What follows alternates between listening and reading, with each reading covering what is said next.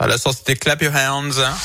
En plus, avec ça, on se tape le luxe d'avoir avec nous Philippe Lapierre. Est-ce que je veux dire Bonjour Philippe. Bonjour Yannick, bonjour à tous. Bon, j'adore votre rubrique, ça vous le savez, c'est pas un secret. Hein, euh, je voulais avouer ça. Euh, voilà, la terre, la pierre et vous aujourd'hui. Alors, il s'agit de quoi exactement? Il paraît qu'on va mieux respirer.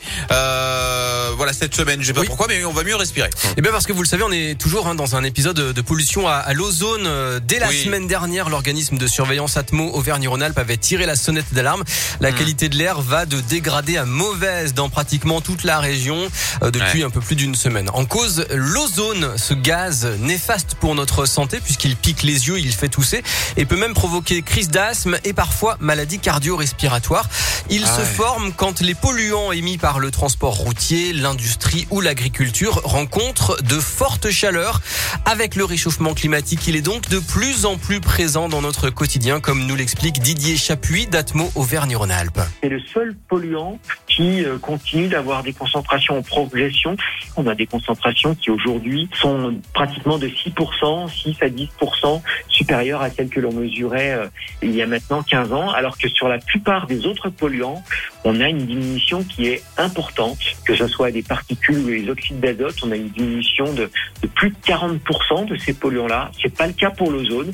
Et euh, effectivement, ce polluant ozone qui va se former sous l'action de la chaleur, eh bien, euh, va subir ce réchauffement climatique et il se trouve que on a des concentrations de plus en plus importantes concernant euh, ce polluant-là. Alors les personnes sensibles, hein, comme les femmes enceintes ou les enfants en bas âge notamment, doivent rester vigilants et rester, Mm. limiter les, les efforts, surtout aux heures les plus chaudes.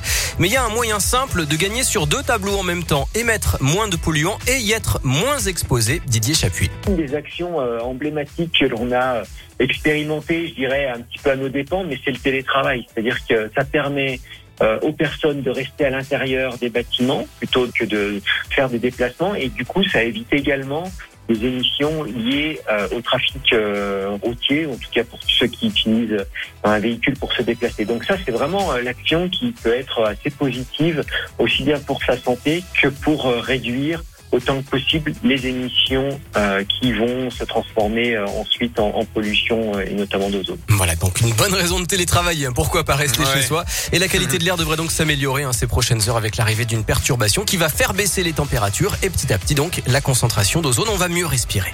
Vous avez vu, cette rubrique, elle est géniale. Des conseils pour prendre soin de la planète et pour prendre soin de nous et de notre santé. Voilà, la Terre, la Pierre et vous qui revient demain à 50 et à retrouver dès maintenant en podcast hein, sur radioscope.com. Philippe, merci beaucoup. À plus. Dans un instant, on va terminer euh, en beauté, hein, j'ai envie de dire, la Scoop Family de cette première journée de la semaine et notamment ça va passer par Vianney.